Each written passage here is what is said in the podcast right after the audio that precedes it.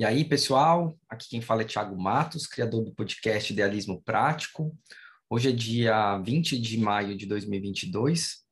E no episódio de hoje, eu vou compartilhar com vocês uma experiência que eu estou vivendo é, de ter enviado uma pergunta via Lei de Acesso à Informação para a Agência Nacional de Saúde Suplementar, pedindo acesso aos vídeos das reuniões administrativas da CoSaúde.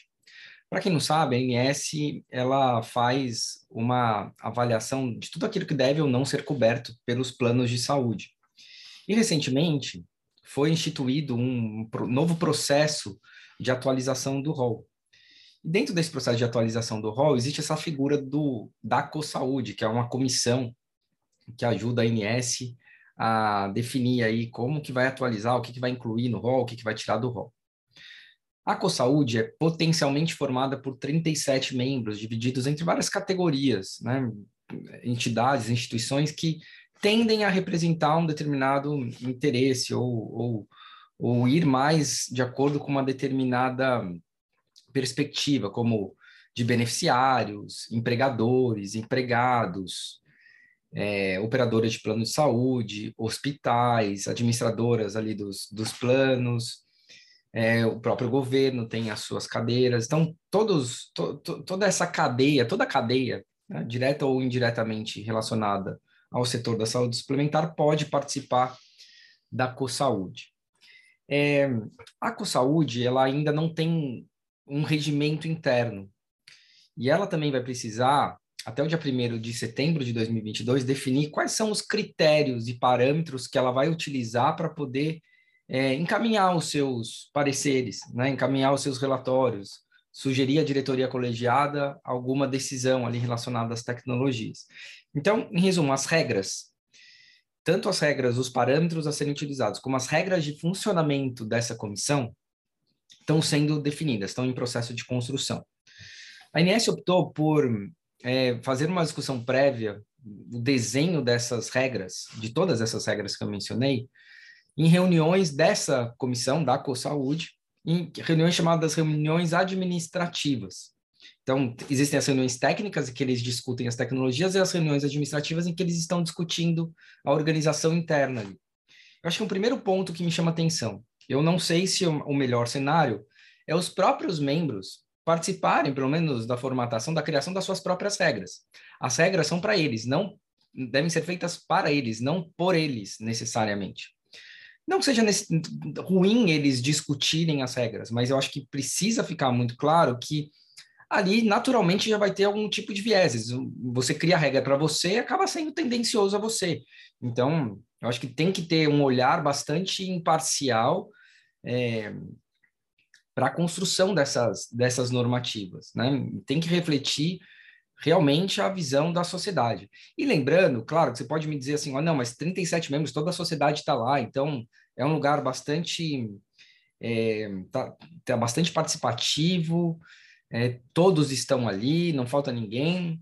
Não é bem assim, não é bem assim, porque dos 37 potenciais, poucos, não sei precisar aqui exatamente quais perspectivas estão lá, mas nem todos. Acho que é, se eu não me engano, numa, numa última reunião que eu contei votos ali, 17 estavam presentes, né? Em outra, 16. Então, assim, não é um, um número tão grande.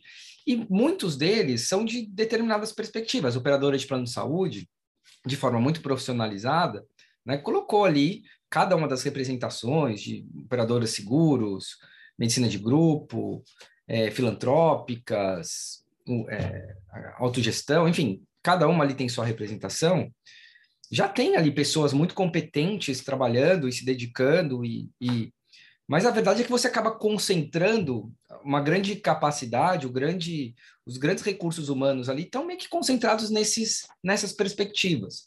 Cara, você tem representação de usuário, tem representação de governo, mas assim não está bem equilibrado. Acho que é, essa é a palavra. Ninguém está fazendo nada de errado, mas não é equilibrado. Acho que a gente tem que levar isso em consideração é, na hora de construir o processo. Então, o processo sendo construído por um conjunto de pessoas e algumas perspectivas estão tendo muito mais oportunidade, é, muito mais espaço para falar, ou estão ali em mais peso, obviamente que aquilo vai ser é, tende a caminhar para um lado. De novo, não tem absolutamente nada errado, as regras do jogo são essas.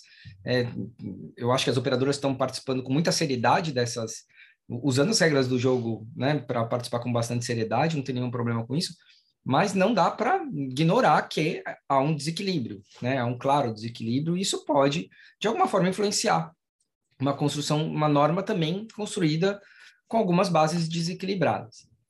É, por que eu estou falando tudo isso? Porque eu acho que uma, uma das formas, né, eu já falei isso em outros episódios aqui, uma das questões fundamentais, uma das condições fundamentais para você ter participação social, e lembrando que participação social é uma diretriz do sistema de saúde brasileiro, uma das condições fundamentais é você ter transparência das informações. A sociedade só pode ajudar, só pode participar da construção de políticas públicas à medida em que ela tem acesso às informações, ao máximo de informações possíveis, a um grande repertório.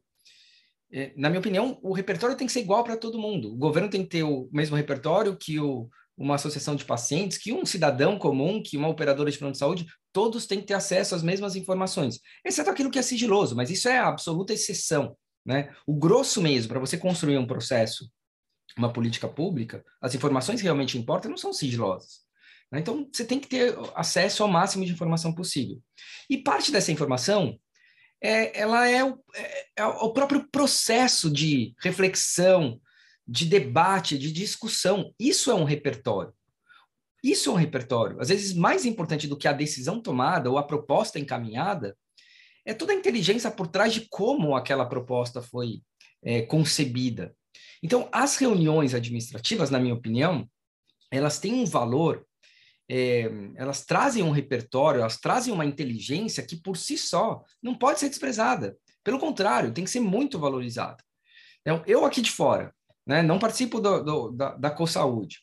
É, quero ver como é que eles discutiram, quero ver o que foi discutido naquela reunião, para eu também pensar junto com eles aqui de fora, aqui da pipoca, né, não lá do camarote, mas aqui da pipoca, quero pensar junto, quero ter o, os mesmos elementos que eles têm, que eles tiveram, quero pensar é, na mesma lógica de raciocínio que eles pensaram e quero poder contribuir com base nisso, não com base num resultado final em que eu não tive acesso a toda a inteligência por trás.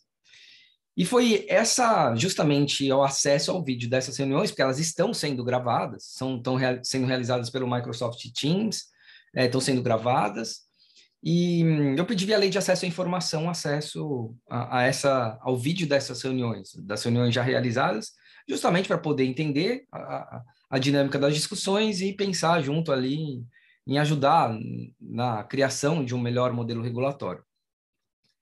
É, a resposta que a INS me deu, é, a primeira resposta foi negativa. Ela negou o acesso aos vídeos e ela é, usou como fundamento a LGPD, a Lei de Proteção de Dados Pessoais, né? Lei, Lei Geral de Proteção de Dados Pessoais. É, segundo a ANS, ela, ela precisava observar a lei de acesso, né?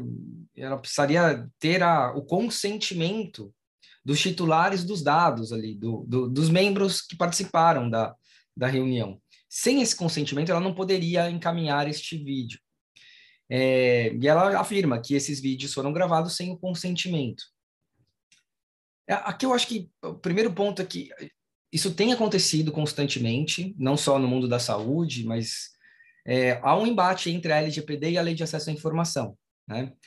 É, e acho que é um embate, talvez fruto de uma interpretação receosa da legislação. Acho que essas duas normas precisam ter um melhor, uma melhor harmonia entre elas.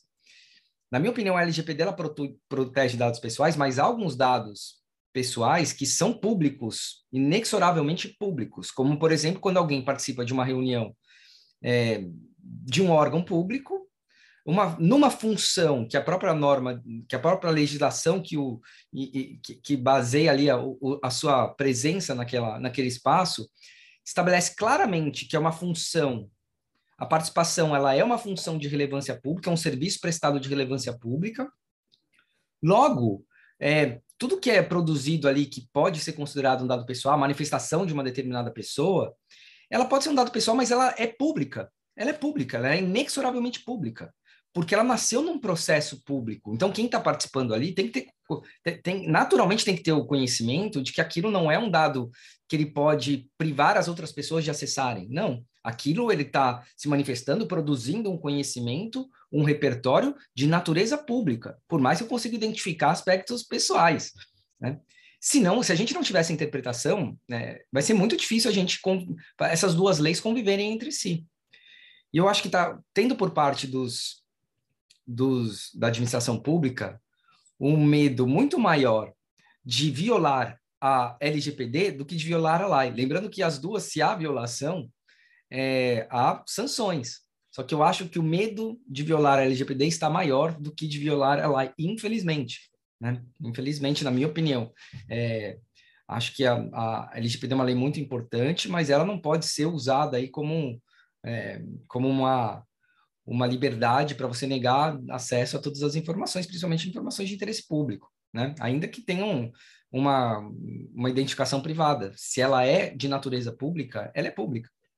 Então, acho que é esse o ponto. Eu recorri dessa decisão, dessa resposta da INS, é, tentando levar estes argumentos, né, de que se trata de uma informação de natureza pública, é, de que a própria LGPD sequer exige consentimento quando se trata de uma informação de natureza pública, quando a pessoa sabe que está numa função de natureza pública e logo que a sua manifestação é pública. A LGPD tem um dispositivo que, que na minha opinião, pode ser interpretado dessa forma.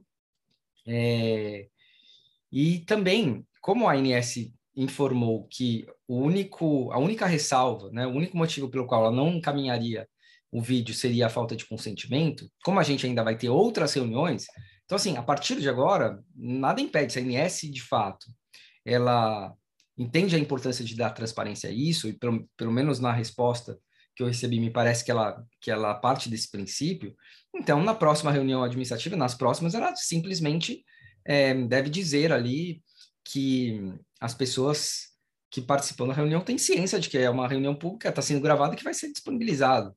E participa quem quer, quem quer desempenhar essa função de relevância pública e ter caráter público na manifestação não é obrigado, não é uma, um alistamento militar, ninguém é obrigado a estar tá lá. Né? Então, é, eu acho que é esse, é, é esse encaminhamento, essa coerência precisa acontecer por parte da INS. Para as próximas reuniões, eu espero que ela já faça isso, que ela divulgue os vídeos, né, sem que alguém tenha que pedir, inclusive, divulgue ativamente os vídeos. É, sinceramente, acho que esses argumentos são bastante razoáveis. Eu acho que essa decisão deveria ser revisitada, revisada. Eu pretendo recorrer, até porque eu acho que a, a questão conceitual por trás disso é importante para a gente poder evoluir na participação social. E vamos ver, vamos ver, porque quanto mais a gente tiver acesso à informação, principalmente o conhecimento por trás aí dessas reuniões, mais a gente, sociedade, nós cidadãos, pessoas é, idealistas que querem participar do processo na prática, né, a gente vai poder desempenhar um trabalho melhor, a gente vai poder ajudar mais aí o, a construir melhores políticas públicas. Bom, são essas as reflexões, queria compartilhar um pouco desse desafio com vocês. Quem tiver também sugestões, eu vou colocar o link aqui embaixo do, do texto, né, da pergunta, da resposta, do recurso. Fiz um post no LinkedIn, vou colocar um link lá para vocês acessarem. Então, pessoal, é isso aí. Não deixe de seguir aqui o canal. Um abraço, até o próximo episódio e tchau.